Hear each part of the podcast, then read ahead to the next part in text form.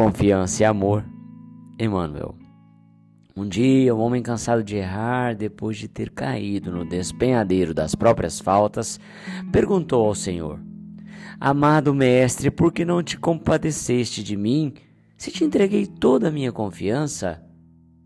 E embora estivesse muito longe, ouviu a voz do Senhor que lhe respondeu na acústica da consciência: Ah, bendito companheiro de minha alma, por que não te compadeceste de mim, que te espero com tanto amor?